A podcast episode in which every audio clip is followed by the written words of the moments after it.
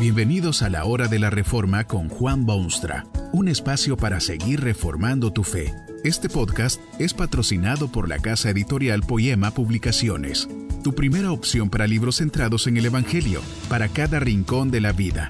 Para ver los nuevos libros de este mes, visita nuestra página www.poema.co. Ahora escuchemos a Juan Boonstra con el programa de hoy. Hay toda clase de trabajos, empleos y puestos en este mundo. Hay mayordomos y capataces, patrones y empleados, superiores y subalternos, administradores, estibadores portuarios y comisionistas y pintores y artistas y arquitectos e ingenieros y ganaderos y agricultores. Hay quienes se dedican a la cosa pública y a las artes, a la pluma y al pincel y a las letras y a los números y al magisterio y a las tareas del hogar. ¿Cuál cree usted es el mejor trabajo del mundo? En cierto sentido hay algo muy malo en semejante pregunta, porque da la impresión de que hay niveles en las ocupaciones humanas, como si algunas cosas fuesen excelentes, otras muy malas y cualquier cosa entre esas dos. Esto no es así, ciertamente, en un siglo tan avanzado como el suyo y en un mundo de tanta ciencia. Hubo períodos en la historia, y hay lugares todavía donde este concepto del trabajo no se conocía. Sinceramente se creía que el trabajo es más bien una desgracia que debe tolerarse en vez de una bendición que debe agradecerse. Se creía que sólo las funciones religiosas y espirituales tenían valor. Todo lo demás era considerado temporal, efímero, terrenal, un poquito sucio por la maldad de los hombres. Pero por allá en el siglo XVI se levantó de nuevo sobre el mundo el estandarte de la palabra potente de Dios que trajo nuevos conceptos al escenario. Uno de ellos fue establecer bíblica y firmemente la santidad del quehacer cotidiano. Se proclamó a los cuatro vientos que todas las tareas del hombre son dignas de respeto, que todas las actividades honestas del hombre son santas, que todas las profesiones legítimas son servicio directo de Dios. Se devolvió a la historia algo que le había sido cruel y equivocadamente quitado, el oficinista y el maquinista y el albañil y el hombre de campo y la mujer doméstica son todos siervos directos de Dios y pueden servirle en el puesto que ocupan. No era ya necesario vestirse togas o encerrarse en monasterios u ocupar púlpitos para ser siervo de Dios. Esta idea es claramente bíblica y por eso divina. Acuérdese usted de un tal Juan el Bautista.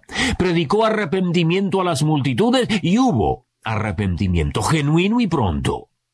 Esa gente arrepentida que quiere corregir sus vidas, que quiere servir al Señor, se llegan a Juan el Bautista y le preguntan con toda franqueza qué es lo que deben hacer. Es sorprendente que Juan no les dice que salgan a predicar el Evangelio, o que estudien en un seminario, o que se hagan misioneros a los paganos. Nada de eso. El público en general quiere saber qué debe hacer. El que tiene dos túnicas, dé al que no tiene, contesta el fogoso predicador se llegan unos publicanos a hacer la pregunta. Y Juan les dice que su deber es efectivamente reunir los impuestos del país, pero no exijáis más de lo que está ordenado. Y vienen unos soldados, y también ellos quieren saber qué debían hacer con sus vidas.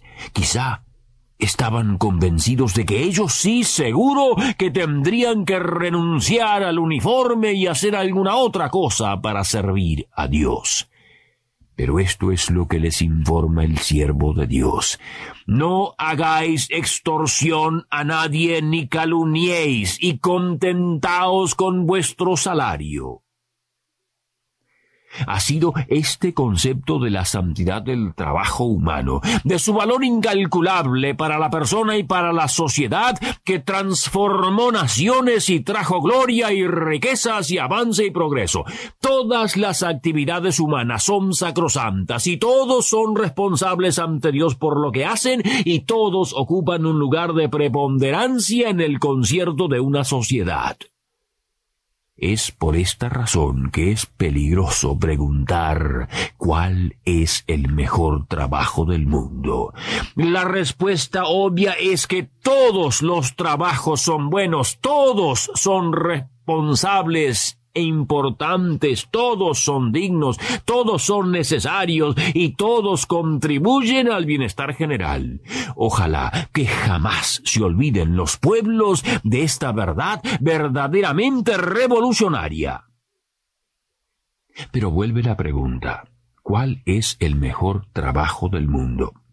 Si usted le preguntase eso al apóstol Pablo, gran discípulo de Cristo y exponente ejemplar de las sagradas escrituras, le diría que el mejor trabajo del mundo es ganar almas, salvar hombres y mujeres y llevarlos a Cristo. Esa era la tarea de Pablo, y esa la consideró él la mejor tarea del mundo.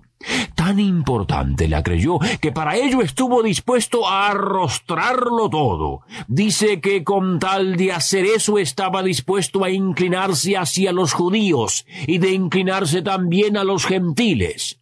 Con tal de llevar a cabo su tarea estaba dispuesto a mostrarse débil con los débiles y fuerte con los fuertes. Tan convencido estaba el apóstol de la importancia de su trabajo que está dispuesto a hacerlo sin sueldo alguno. Sí, señor, sin sueldo alguno. En sus escritos deja ver primeramente y con abundante evidencia que el Señor ordenó a los que anuncian el Evangelio que vivan del Evangelio. No dudaba que tenía pleno derecho a vivir de su obra pastoral y evangelística, pero era tan importante su trabajo de ganar almas para Cristo que estaba dispuesto, insistió inclusive en que no se le pagase un solo céntimo por su obra en Corinto. Era mucho más importante hacer su trabajo que recibir el salario que justamente le correspondía. Quiere ser esclavo de Cristo, en el sentido puro de aquel tiempo. Un esclavo era una persona que no tenía derechos, solo tenía deberes. Pablo quiere vivir y predicar al Cristo en todas las circunstancias de su vida tormentosa. Era el mejor trabajo del mundo.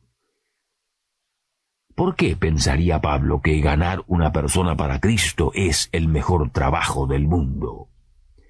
Hay varias razones. En primer lugar, el que ha sido redimido no se pertenece ya a sí mismo, pertenece a su Señor en vida y muerte. Su Salvador se ha hecho su soberano Señor. Y es el soberano quien controla su vida y sus actos y sus deseos. El redimido solo se deleita en hacer lo que su Señor le ordena. En segundo lugar, el creyente que ha sido transformado por el poder del Evangelio se sabe ser poseedor de un mensaje liberador, explosivo, maravilloso. Lo tiene en su posesión no sólo para conservarlo, sino para difundirlo por el mundo, para desparramarlo sobre la tierra, para hacérselo llegar a los miles y millones de míseros y cabizbajos pecadores que ambulan por el mundo. Y en tercer lugar, hay una especie de gratitud efervescente que brota como un geyser que no puede cerrarse o apagarse. Tan grande ha sido el milagro operado en su ser que se ve obligado, forzado, arrastrado por su inmensa gratitud a llevar ese mismo mensaje liberador a otras almas encadenadas. Tal vez usted ha llegado a ser salvo por medio de Cristo. Sabe lo que es vivir con el peso de su pecado encima y sabe lo que es verse libre de ese peso. Usted ha vivido como esclavo y ha vivido como libre. No es cierto que lo que Cristo ha hecho por usted es tan estupendo que casi no le salen a usted palabras ni sabe cómo agradecerle por tan grande acción? Pero hay ciertamente oportunidad para todo creyente involucrarse en el mejor trabajo del mundo. No, no piense usted que esto significa dejar su empleo, abandonar sus tareas, hacerse irresponsable por su familia. Ahora, más que nunca, debe usted cuidar de esas cosas porque no es ya usted solo, sino que representa al soberano Dios del cielo. Usted puede y debe involucrarse en el mejor trabajo del mundo.